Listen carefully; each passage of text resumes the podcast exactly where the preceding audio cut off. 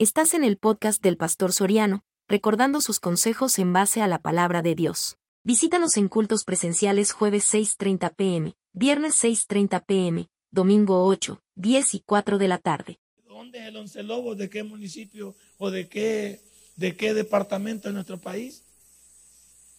¿Cuáles han sido los títulos del Once Lobos a nivel nacional, a nivel internacional? El Once Lobos, ¿dónde está hoy el Once Lobos? Pasémoslo esto al área política. Usted no puede pertenecer a un partido, político. Si pertenece a Arena, usted debe saber los principios que rigen Arena. La plataforma política de Arena. Sus líderes. Debe conocer a Arena cómo nació. ¿Quiénes son sus líderes protagónicos? ¿Qué es hoy Arena? Hoy es oposición, pero antes fue gobierno. Saber la manera en que gobernó. Entonces, cuando yo conozco todo eso, entonces yo digo, yo quiero pertenecer a Arena porque Arena se identifica con todo lo que yo vivo. Pero yo no puedo ir a pertenecer a Arena solo porque me da la gana. O solo porque alguien me dijo, venite, venite, vamos a, vamos a la sede de Arena. No, usted no puede ir como relleno. Usted no puede ir nada más porque me gusta. Patria así, comunismo. No, no, no, no. Usted tiene que saber qué es lo que pretende ese partido. ¿Qué es lo que quiere ese partido de cara al futuro del país, al futuro del Salvador? Usted tiene que estar pendiente de la noticia de arena. Ya viene la convención de ellos, la elección de, uno de nuevos, de nuevos líderes. A usted debería, si es de arena, debería interesarle quién es el próximo líder de arena. Conocer, saber, incluso al ser participante de ellos, me imagino que debería tener sujeto de voto. Entonces, cuando decimos que pertenecemos al cristianismo es porque sabemos quién es Cristo. Si usted no sabe quién es Cristo, entonces no me diga que es cristiano. ¿De dónde vino Cristo? ¿De dónde vino Cristo? ¿Por qué vino Cristo? ¿Cuál fue el, objetivo principal de que Cristo viniera a la tierra? ¿Cuál es? ¿Quién envió a Cristo? ¿Se envió solo? ¿Lo envió alguien? Y si la Biblia habla de Cristo en el Nuevo Testamento, ¿dónde estaba Cristo en el Antiguo Testamento? Son válidas preguntas. ¿Qué pretende el cristianismo en los tiempos de hoy? ¿Por qué la gente busca de Jesús? todo eso hay que saberlo. Y, para saber de Jesús y saber de su causa, yo tengo que leer este libro. Saber qué me dice este libro. Por eso Pablo en el capítulo 1, en el versículo 1, capítulo 3 dice, por esta causa ¿Cuál causa? La causa de él en este momento era el evangelio, el cristianismo. Antes tenía otra causa, el judaísmo. Perseguía a los cristianos, los mataba, traía cartas, representaba a Roma, representaba al Sanedrín. Hoy es otra causa. Pero dice, por esta causa, porque en la causa anterior él era matarife. En la causa anterior él era de la descalza. Era de aquella que no atinaba. Hoy tenía una nueva causa, predicar el Evangelio a los gentiles, aquellos que no conocían de Dios. Oremos y sigamos adelante. Padre, y buen Dios, gracias a todos en esta noche. Gracias por traer a mis hermanos y ser parte integral de esta iglesia. Gracias por enseñarnos cada día lo que tú quieres y lo que nos interesa a cada uno de nosotros. En el nombre de Cristo Jesús el morado. Amén y amén. Hermano, yo les decía que si hay un capítulo doctrinal que usted debería conocer es este capítulo 3. Este capítulo es esencial porque es pura doctrina en cada una de las palabras. Y le decía palabras como causa, prisionero de Cristo, habla de la gracia de Dios, habla de la revelación de Dios, del misterio de Dios, del conocimiento de Dios, habla del evangelio de Dios, habla de qué? De la administración de Dios, de la sabiduría de Dios, de la iglesia, es doctrinal.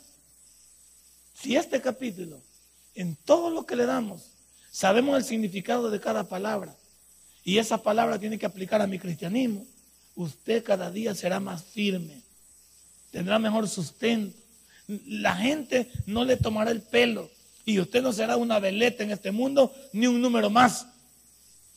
Este capítulo es doctrinal y de gran importancia. Dios, a Dios le interesa que su pueblo tenga conocimiento. ¿O no le dije la semana pasada? A Dios le interesa que su pueblo tenga conocimiento. El libro de Oseas, capítulo 6, versículo 4 dice que su pueblo Israel había perecido y se había desviado por falta de... Y eso es lo que pasa hoy en día. Pero mire los que andan buscando Pokémones.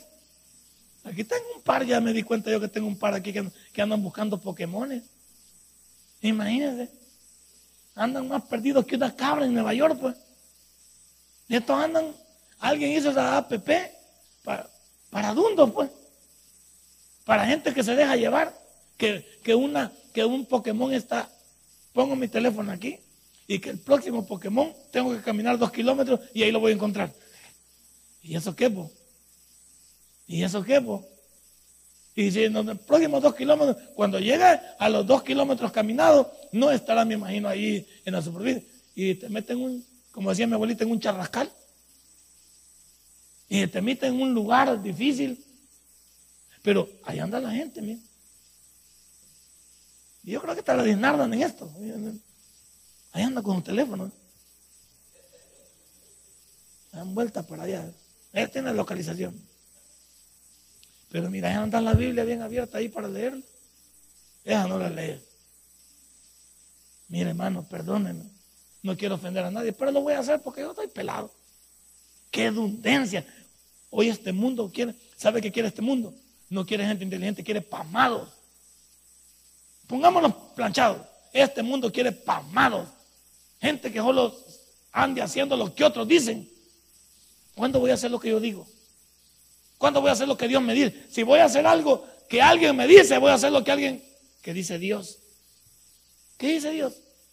Y ahí andan con eso su, teléfono. Oye, ya, tienen algo por lo menos más en de tener. Si ese muchacho en lugar de estar buscando Pokémon, que se pone a aprender a las tablas de multiplicar. Quizás se pone a, quizás si se pone a aprender la conjugación de los verbos, que ya no lo saben. Otra cosa, hagámoslo más fácil. ¿Por qué no te ponen a estudiar un curso en YouTube de inglés? Oye, no necesitas ir a Open English, ni a English Live, ni a Píldora Live para que te tomas una ahí. Estar English, no, ¿verdad que no vas a hacer eso? No, tampoco te, porque te juegan, juegan con, juegan con nuestra mente. Que te vas a meter una almohada aquí y echar los libros ahí y ya, ya cuando despertás y hablas inglés. Tampoco somos tontos. Ahora pregunto, si esta juventud hoy en día, en lugar de andar en esas carajadas, se pudiera estudiar un curso de inglés en YouTube, ¿cuánto podrían aprender? Lo básico, lo básico. Pero eso no, va que eso aburra. Eso aburre. Eso no le gusta a nadie. Lo bueno siempre aburre. Lo entretenido y fácil que no lleva a ningún lado, eso parece que todos lo hacen. Entonces, a Dios desde siempre le ha interesado que su pueblo tenga conocimiento, porque ese conocimiento le permite subsistir en un mundo malo. Ahora está difícil que uno sea un creyente y la gente le arrebata en la calle, le diga, lo ofenda, porque uno no es una persona culturizada en el Evangelio, lector de la Biblia. Yo siempre he dicho que, que la Biblia no lo dice todo, pero si, si yo tuviera este manual, vamos a ir por partes para enseñarle un poquito a ustedes de aprendizaje de esto. Si yo leo un versículo bíblico y hay palabras que no lo entiendo, yo fácilmente necesito un diccionario bíblico. Si hay palabras en la Biblia que yo no entiendo, que no tienen el mismo significado secular del diccionario de luz porque es una lectura cristiana, eclesiástica, yo necesito un diccionario cristiano y lo puedo bajar del internet también. Lo puedo bajar del internet. En lugar de andar buscando Pokémon, bajo un, un diccionario de, de cristiano.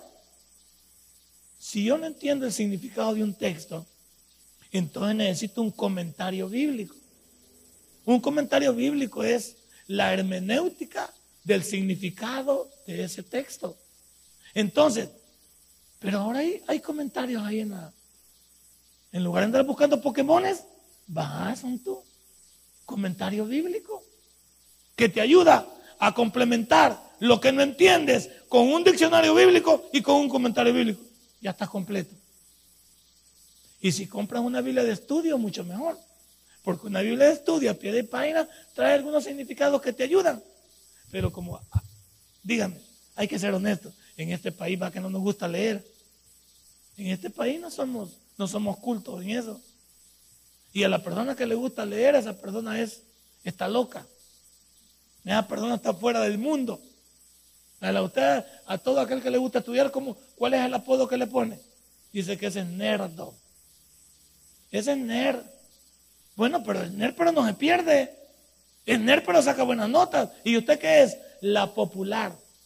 A usted le dicen Juana la loca, le dicen ahí en el, en el colegio. Juana la deschavetada. Y a usted, como le dicen, muchachos, a usted le dicen Pepito. Pepito, ya porque es pícaro, pues ya ve lo que los cuento y todo. Pues, usted menciona a Pepito y es pícaro. Pepito traía para pícaros, pero nunca se aprendió las tablas. Pepito traía para cuenta chistes, pero, pero nunca fue presidente de ningún lado. Pepito nunca fue licenciado, pero es pícaro, Pepito, ¿sí o no? ¿Usted menciona a Pepito? Y es la picardía andando. Y, y eso no cuesta. Y eso no cuesta. La gente no quiere culturizarse. Y Dios dice, dice, lee mi palabra. Juan 5.39, Juan 8.32, allá también el eh, Deuteronomio 28, del 1, al, del 1 al 15. Allá está Josué también, todo el capítulo 1. Ahí está el libro de Daniel, todo el capítulo 1. Ahí está el libro de los Salmos, el capítulo 1 es esencial. Ahí está el libro de Proverbios, el capítulo 1 es esencial. Ahí está el libro de Eclesiastés, habla de la vanidad de la vida y todo lo que el hombre ha despreciado. Pero nadie lee esos libros. Nadie lee. Y Pablo dice, por esta causa, ¿conoces la causa del Evangelio? ¿Conoces, como te dije aquel día, por qué nosotros somos de la denominación bautista? ¿Quiénes somos los bautistas? ¿Conoces tú? Y ahora voy a decir algo. La denominación bautista no tiene nada que ver con la salvación. Porque la iglesia somos cada uno de nosotros. Entonces la denominación bautista es un nombre comercial con el cual somos conocidos por el mundo. Pero Dios no viene por nombre, o viene por nombre. Viene por una iglesia. Una iglesia esforzada. Y todas las iglesias alrededor del mundo que han recibido a Cristo como su Salvador personal se han arrepentido, viven de acuerdo a Él y lo toman por estar a Él, son de sana doctrina. Pero dígame cuántas iglesias hoy en día están más desviadas. Hoy las iglesias no enseñan. Hoy las iglesias, ustedes los miembros, ¿saben de qué quiere que hablemos? Quiere que hablemos de carros, que hablemos de motos, de casas, que hablemos de, trabajo, de viajes. Y, y eso, ¿de qué sirve si no tengo a Dios en mi vida? Sí me sirve para vivir, pero mi vida espiritual queda hueca. Yo no digo que no trabajes, que no te esfuerces, pero también entiende, debes de llevar las dos partes a la, a la par. Debes tratar de entender lo que Dios quiere para ti. Y por eso me encanta Pablo cuando dice aquí, por, la, por esta causa, yo Pablo, dice él. Él no se esconde y habla en primera persona. Pablo no era de la secreta. Pablo no era de la secreta, como algunos de nosotros. Algunos de nosotros que somos de la secreta. No saben en el trabajo que usted es cristiano. No saben en la universidad que usted es cristiano. No saben en el colegio que usted es cristiano. En la comunidad no saben que somos cristianos. Ah, mire, y hay muchos que tienen sus vehículos y no los identifican como cristianos. Le da pena. ¿Por qué le da pena?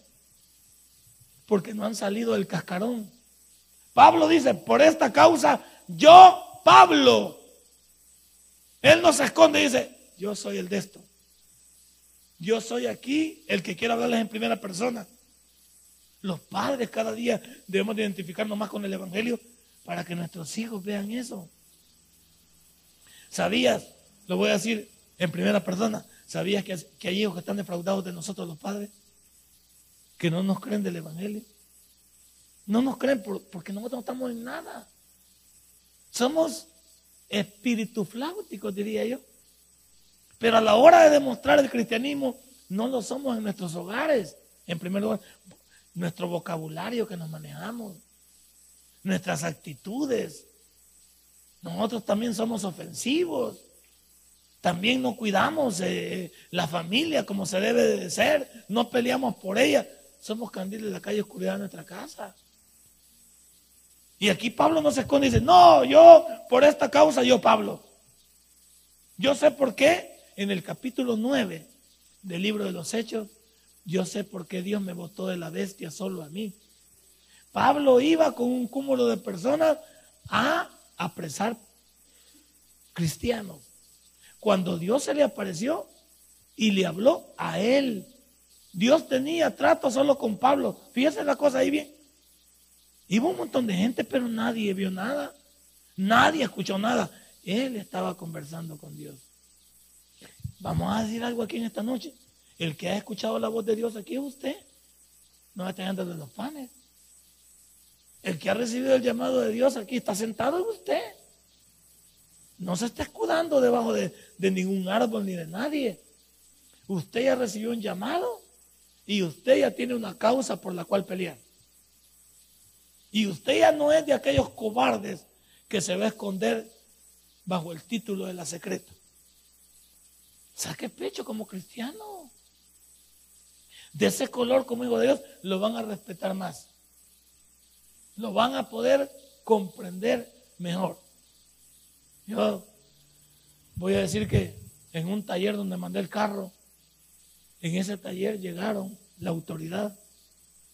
Llegó la autoridad y llegó para cerrar el taller y para llevarse todo lo que había ahí, allí había, porque las personas estaban denunciadas que habían hecho algo malo contra la autoridad. Y ahí estaba mi carro, bien. Y mi carro estaba con los, los eh, carnet que me dan a mí de pastor. Ahí los había dejado yo. Y teníamos colgado ahí el logo de Jóvenes en Victoria.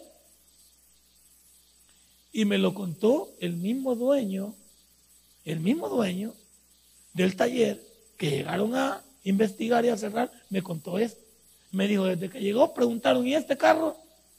Y al nomás asomaron y abrieron la puerta, vieron que el carro tenía Biblia, tenía esos logos, tenía esos carnetes. Y le dijo, ¿este carro quién es? Este carro es de un pastor.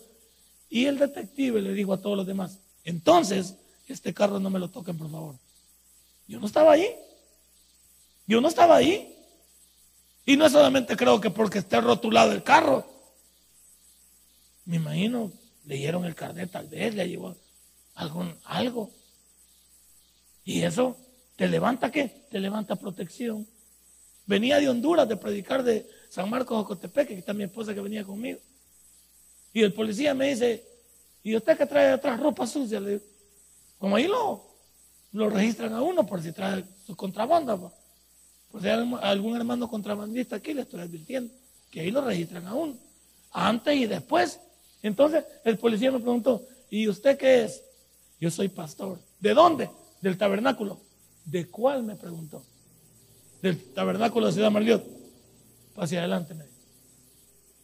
Solo eso. Solo eso. La gente entonces intuye, no me conoce, pero intuye que el que va allí es cristiano. Imagínense más adelante me dio otra cosa a mí. Se defrauda y entonces todo el rigor de la ley cae sobre mí. Pero no es nada secreta. Incluso antes de decir que soy licenciado en contabilidad pública, prefiero decir que soy pastor. Porque la palabra pastor levanta una protección e involucra tu testimonio y el mío.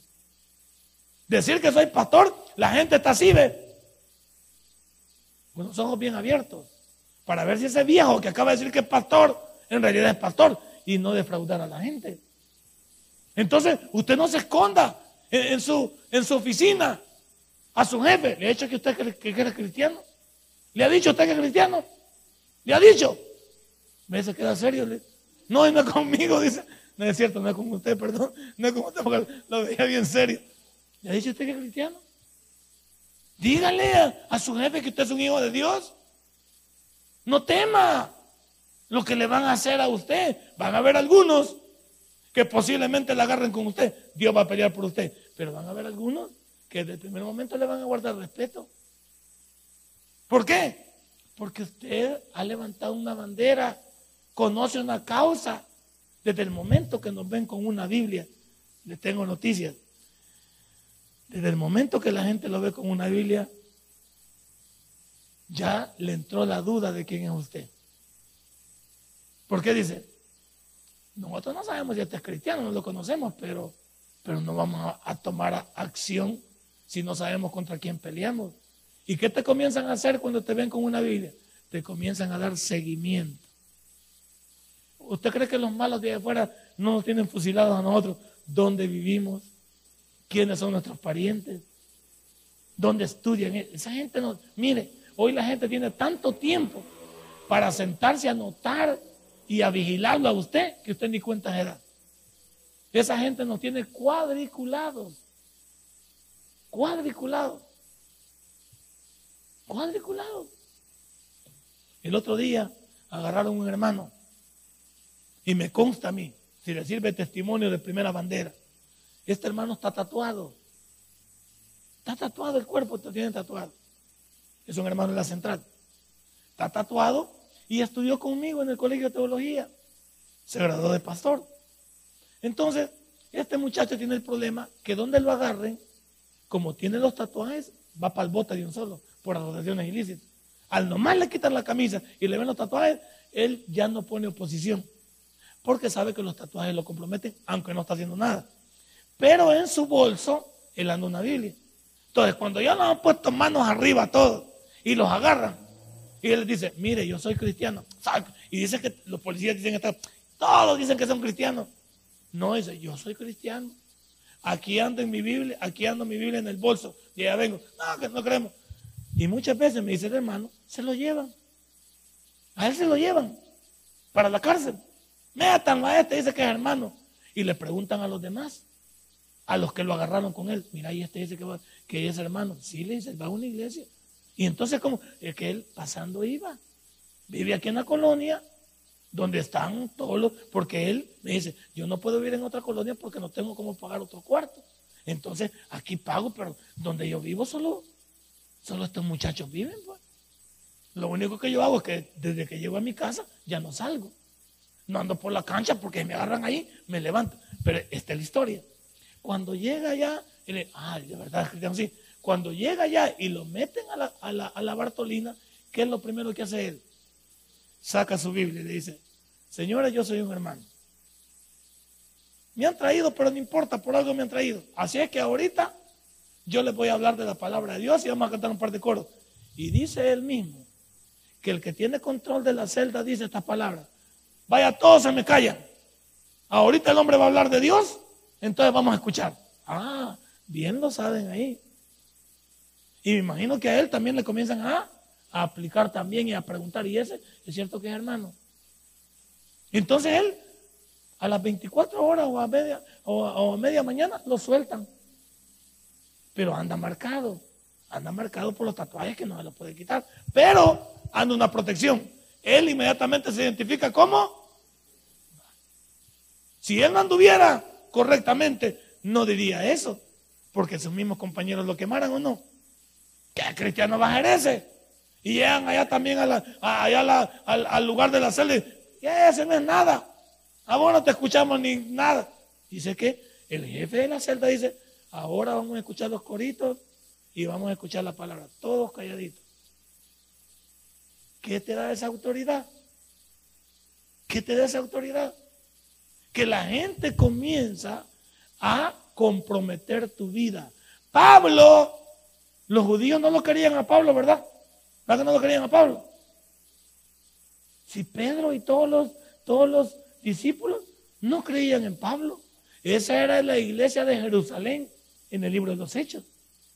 La iglesia de Pablo, que Pablo Dios le permitió fundar, en base a los gentiles es la iglesia de Antioquía, donde es el primer lugar donde a los cristianos se les llamó por ese nombre, seguidores de Cristo.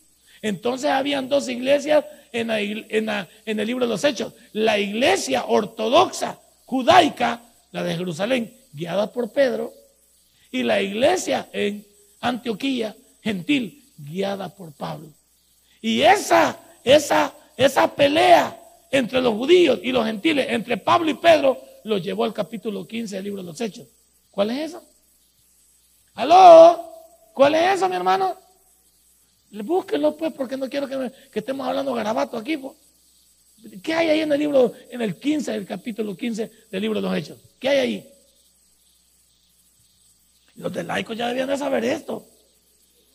Ah, correcto. Ese es el primer concilio de la iglesia. Y un concilio se hace para qué? Para conciliar ideas, preceptos o principios. El concilio de Jerusalén era la lucha entre los judíos guiados por Pedro y los gentiles guiados por Pablo.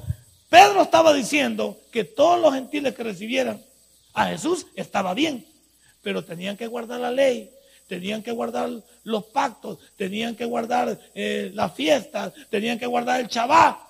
Y Pablo le dice, ¿y por, ¿y por qué estos van a guardar la ley y todo el Antiguo Testamento si no son judíos?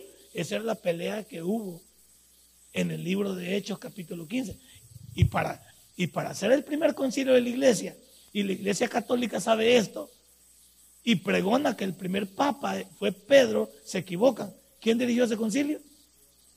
Santiago, el hermano de Jesús, lo dirigió. Entonces podemos decir que el Papa del momento era Santiago, porque era el que estaba mediando entre Pablo y Pedro. ¿Se da cuenta? Eso lo debe saber usted. Pero Pablo nunca se agachó, ni nunca renunció. Es más, en el capítulo 2 del libro de Gálatas, Pablito llama a Pedrito y le dice, vení para acá, desgraciado. Así es que vos cuando vienen los de la circuncisión, que son los judíos, ¿qué haces con ellos? Y cuando vienen los de, la incircuncisión, que son los que no seas hipócrita, Pedro. Y el primer papa de la iglesia, según la iglesia grandota, lo avergonzó aquí el, el Pablito, porque Pablo se cree que por su nombre era un tipo pequeño, pero tenía un, genio, un carácter, un celo por Dios. Era especial este muchacho. ¿Y cómo se quedó Pedrito ahí en el capítulo 2 del libro de Gálatas? calladito se quedó. No dijo ni pío, nada dijo. ¿Por qué? Pablo tenía razón. Pablo le dijo, defínete, o eres esto o eres lo otro. A usted le digo lo mismo hoy. Si usted es cristiano, defínase. Pero ya jugando el cristianito y esconde la Biblia y tira la mano. Esconde la Biblia y tira el recado. Defínase. Si eres pagano, dígalo de un solo. Yo soy pagano y voy a la iglesia de oyente. Diga que usted viene de oyente aquí, pero no diga que es cristiano. Yo voy a la iglesia a escuchar, pero no he recibido a Cristo. Yo todavía sigo siendo malacate, diga usted. Yo todavía soy peligroso. Yo todavía padezco la rabia. Así que no, yo no soy cristiano. Yo voy a oír nada más, voy de oyente. Pero cuando usted dice yo soy cristiano, ¿Usted cree que la gente lo primero que dice es, si usted es cristiano, ¿y a qué va la iglesia? ¿Y qué le contesta usted, hermano Chacón? A dormir. Entonces, eh, lo tiene como dormitorio público, esa parte. Pero yo, no puedo venir a la iglesia a dormirme, vengo a aprender de Dios. ¿Qué estamos haciendo aquí? Yo le he dicho, abra su Biblia en el libro de Efesios, capítulo 3, versículo 1. Estamos aprendiendo palabra por palabra. Estamos hablando de una causa y del hombre que abrazó esa causa. Estamos hablando de una causa y el hombre que fue llamado para levantar y sostener humanamente esa causa, que sabemos que el guía espiritual es Dios. Lo máximo es, Dios a través de Jesucristo. Pero hay que conocer quiénes somos nosotros. Pablito no se andaba por las ramas, pero no era muy bien querido Pablo, porque Pablo era era especial. Allá le digo a Onésimo también. Le digo al otro, ¿cómo se llamaba? Eh, a Tito, a Filemón. Le digo a Timoteo. No, Pablo era. Pablo era especial. Hace poco escuché yo. Corríjame usted en este estudio bíblico. Si no estamos bien paraditos nosotros los evangélicos, que nos gusta estudiar la Biblia. El Papa acaba de decir El, el Papa, el hombre guía de la iglesia más grande, acaba de decir estas palabras. En internet están, o en su conferencia que dio en el Vaticano. He, designado un comité para que estudie si es viable instalar las diaconisas en la iglesia. Está chicho. ¿Para qué, ¿Para qué vamos a formar un comité? Si ahí está Tito. ¿Verdad que ahí está Tito que nos define qué son los diáconos de la diaconisa? Ahí está. Y ahí está Timoteo también que dice, las diaconisas deben tener esta y estas características y los diáconos deben tener esta y esta característica. Ahí dice, ¿Para, ¿Para qué vamos a hacer un estudio de un comité que está más perdido que una cabra en Nueva York? Si yo digo, hey, búsquenme, ¿qué, tal si el Papa hubiera dicho? Búsquenme en la Biblia un soporte que me permita establecer la diaconisa. Ahí está el libro de, de Tito, ahí está. Tito Popotito, vamos a Tito Popotito. Ahí está. Ahí está tranquilo. Nada de estar chillando ni estar levantando falsas expectativas de lo que no conozco. Tito y Filemón, es un libro pequeñito ahí. Ahí está, Tito. ¿eh? Ahí está, después de la salutación dice, requisitos de ancianos y obispos. Ahí está, en el versículo 5, el capítulo 1. Y antes, antes, está hablando, creo, Timoteo, ¿verdad, caballero? Ayúdeme, usted licenciado, ayúdeme a decir dónde estaba hablando en, en Timoteo, donde él les dice los requisitos que deben tener los. Mande. Primera, primera, primera Timoteo 3, va. Ahí está. Que el mero, que el, que el mero manda más. El hombre, que es un hombre inteligente, ¿sabe usted que el Papa es un hombre inteligente? Habla un montón de dialectos, es un, es un jerarca, es un hombre. El Papa, no, no nos burlemos de él, es una persona preparada.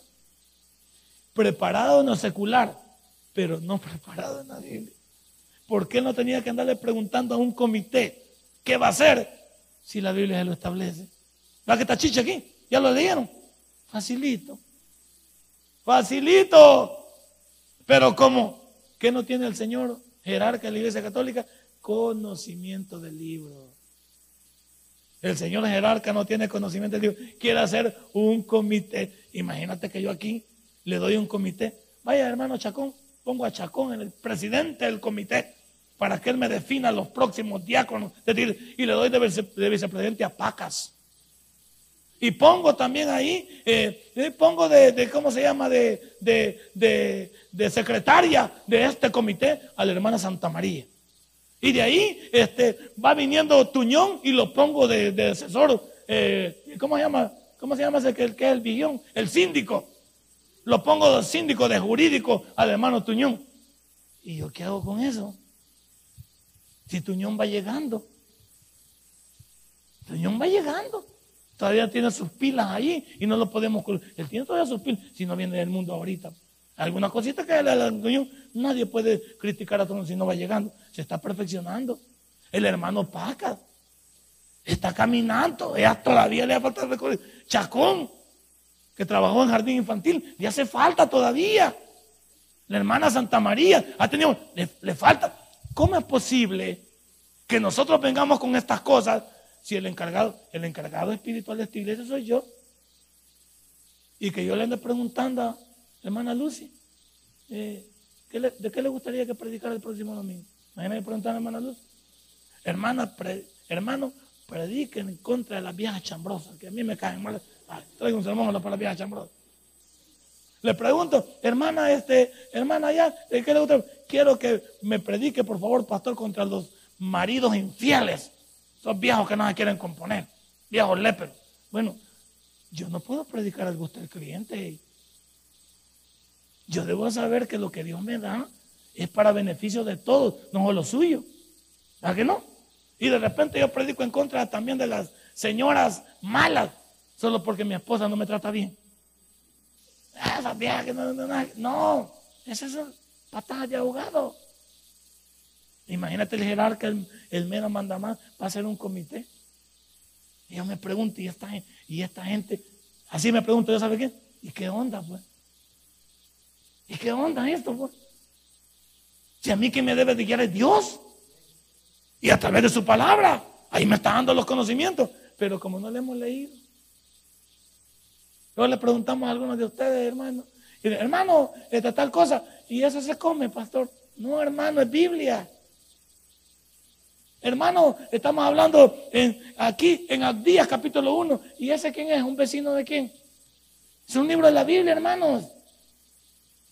Pero como no conocemos el libro, Pablo dice ahí, yo no me escondo, señores. Por esta causa yo, Pablo. Yo, Pablo. ¿Usted quién es, pues? Usted es Kevin Martínez. Yo, Kevin Martínez, certifico que soy un hijo de Dios para honra y gloria de mi Señor. Respetuoso de mi esposa, respetuoso de mis clientes, respetuoso de mi prójimo. Estás comprometiendo tu testimonio. Que no sos perfecto, todos lo sabemos. Pero vos estás levantando una bandera. El abogado nuestro. ¿Qué hablamos con el abogado cuando estábamos nosotros hablando de establecer aquí que él iba a ser el abogado? Hermano, vamos a tratar de todo menos de divorcio. Mi hermano le ha dicho, hermano, no nos vamos a meter en las cosas de divorcio, porque nosotros no vamos a separar a las personas que Dios ha unido. Así que cuidémonos de eso, hermano. Y él sabe que es abogado, él puede, puede llevar divorcio, sí los podría llevar, pero como hijo de Dios ya no se ve bien. Como hombre natural y como preparado, sí está apto para eso. Pero como hijo de Dios, no, hermano. ¿Por qué? Porque usted ya tiene un acercamiento con la iglesia. Además, si, le sale un caso de, divorcio, pídale a Dios que lo recompense con otro caso en lo cual usted no involucra su testimonio. Ay, pero está casando aquí y también está divorciando. Entonces, ¿qué es el hermano Calvo? Casa y divorcio. ¿Ah? Junta y se para. Entonces, el hermano, con el perdón del licenciado, no es ni chinche ni limonada, pues. Ni él sabe lo que quiere, pues, ni sabe lo que es. No ha aprendido lo que es la causa del Evangelio y lo que pregona este santo libro. Lo que Dios unió, ningún hombre lo separe. Sí se puede separar, pero bajo su propio coste, bajo su propio resultado que ven. Dios dice, sí, sí, yo no me, yo me puedo divorciar y qué, sí, sí te puedes divorciar, pero no cuentas con el aval de Dios. Al mismo, en el mismo Nuevo Testamento, los judíos, saduceos y fariseos probaron a Jesús y le dicen, ¿y por qué Moisés? Él sí dio cartas de divorcio en el Antiguo Testamento. Ah, vengan para acá que yo me puedo la Biblia también. Moisés les dio carta de divorcio. Ustedes por necios y porque ustedes lo obligaron. Y, Moisés no tuvo que nada más que hacer que, que darle lo que ellos querían. Querían divorcio, se los dio. Pero Dios no estaba de acuerdo con el divorcio. Dios está de acuerdo con una separación momentánea o una separación a largo plazo. Las explico las dos. Una separación momentánea para que los hombres, el hombre y la mujer vean si su matrimonio vale la pena. Si alguien está golpeando a alguien, lo está menospreciando, la mujer no tiene por qué sufrir la golpiza del marido. No tiene por qué sufrir los, los, abusos del marido. No tiene por qué sufrir toda vergüenza. No, la mujer le puede decir, bueno, yo te quiero mucho y me casé enamorada de ti, pero he descubierto que tú no, eres la persona que yo conocí. Por lo tanto, yo quiero separarme momentáneamente de ti. Ah, pero tú eres hermana. Ah, el pastor ya te aconsejó. No, no, no. Nos tenemos que separar de acuerdo a Primera de Corintios, capítulo 7. Ahí usted va a encontrar porque una mujer puede separarse momentáneamente para saber si se quieren, si todavía furula, si el marido en realidad ama a esa mujer y se vuelven a juntar. No están casados, pues, se han separado. Si la separación es a largo plazo, es cuando ya no se puede. Pero cuando se separan, se deben quedar sin. Si yo, me, si yo me puedo separar de mi esposa, lo único que debo tener es cuidado, que yo no me he separado de ella para que ella incluso pueda darme crédito a mí adulterando ella. Ese es abuso mío, porque yo lo hice con premeditación, alevosía y patada al pecho. Yo me separo de ella y cuando ella fracase, le digo a Dios, mira, ella fracasó y no yo. No, yo la ayudé también. Entonces yo debo decir, bueno, me separo de Gloria y me aguanto. Que la gente vea que yo estoy bien paradito. Yo me separo de ella, pero no ando metiendo las manos ahí con las hermanas, ni poniéndome, ofreciendo, ni llorando, sí, que a mí nadie me quiere, que aquí estoy solito. Como hay un montón de cristianos que andan chillando en las redes sociales. Lloran de que el marido los maltrata, que la mujer la maltrata. Que cuando usted se pone a chillar, siempre va a encontrar un montón de locos que le van a ofrecer amor, pero amor momentáneo. Sexo, pues va, no, ni amor, no que sexo. Pero va, yo, y yo tengo bien claro eso, que si me llegara a separar, tengo que tener los pantaloncitos como pastor para aguantarme. ¿va? No me separé, pues. Y no voy a andar de picaflor y andar para arriba y para abajo, solo porque estoy separado. Tengo carta de, de juntarme con quien me dé la gana. No. Eso no es lo que la Biblia dice. Cuando tú conoces la Biblia, sabes entonces a qué le tiras. Ya no haces barrabasada y media. Pero andan un montón por ahí de, de enfermos mentales que hablan sin tener el conocimiento bíblico. Y el que es trompudo siempre va a hablar, va.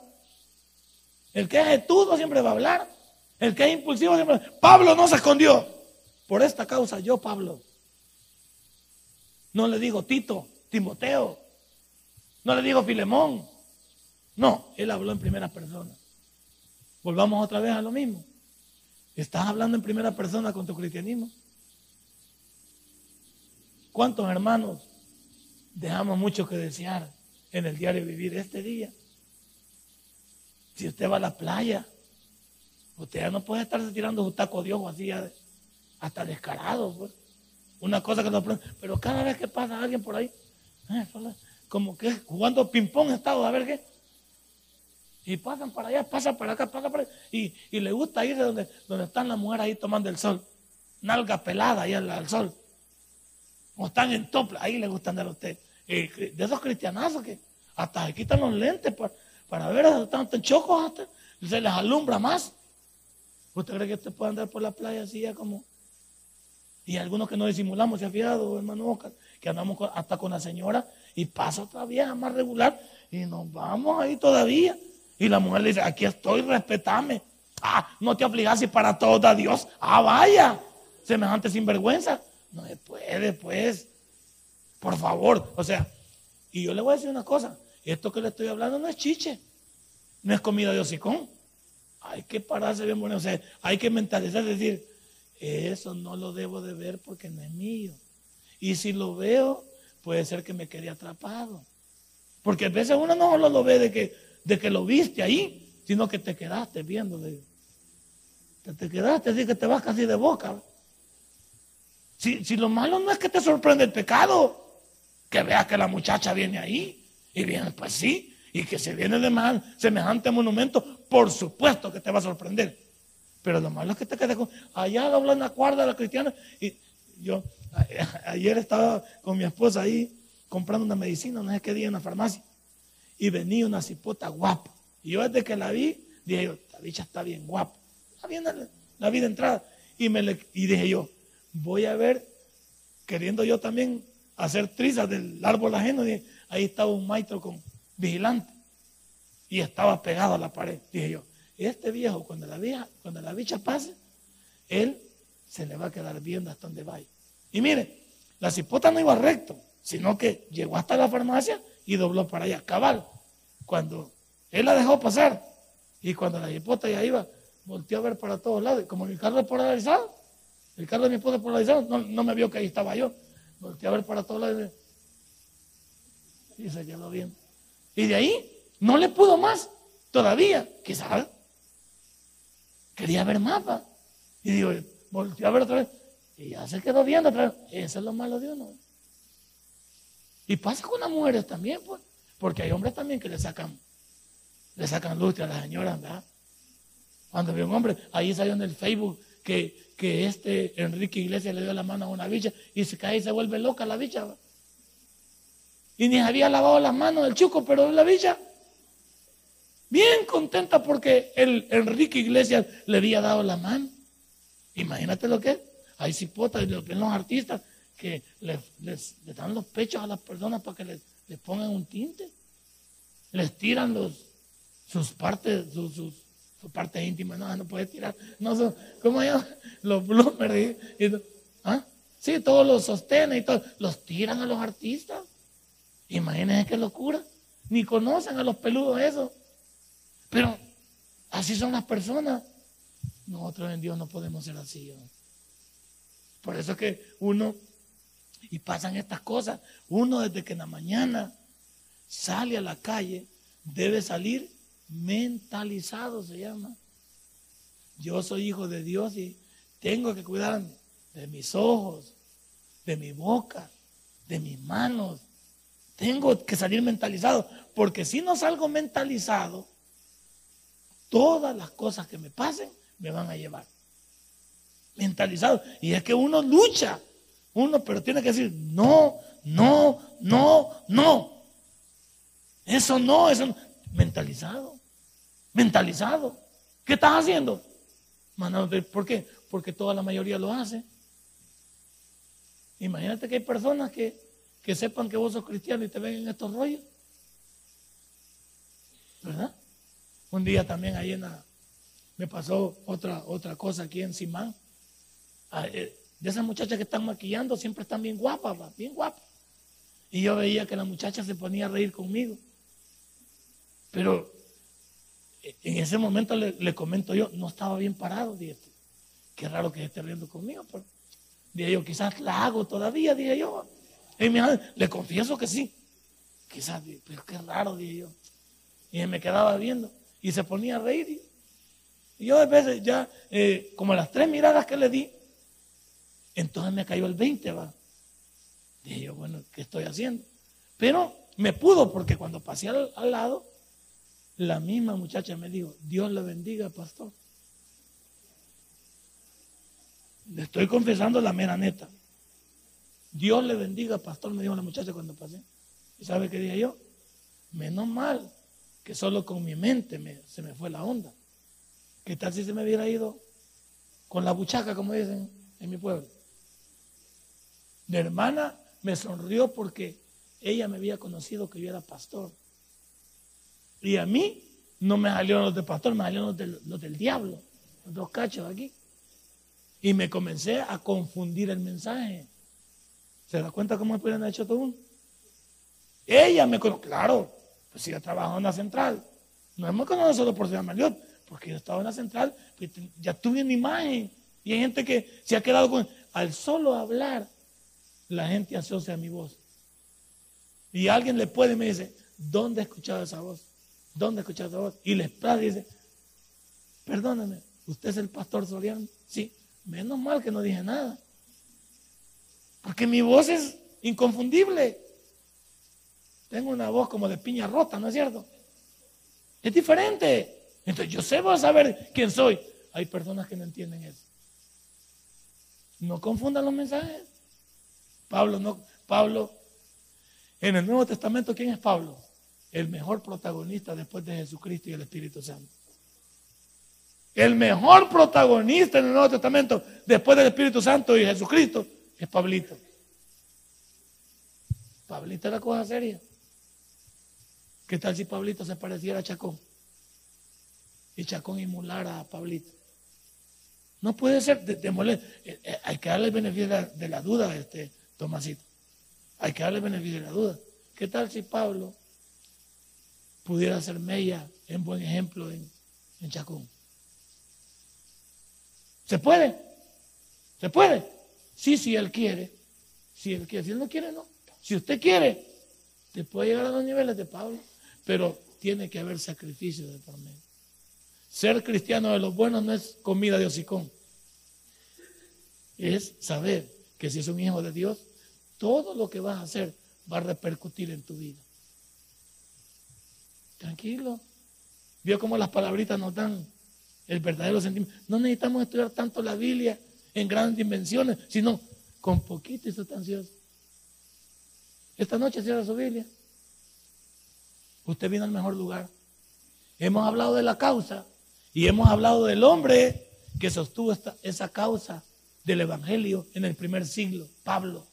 Usted y yo no estamos en el primer siglo, estamos en el siglo XXI.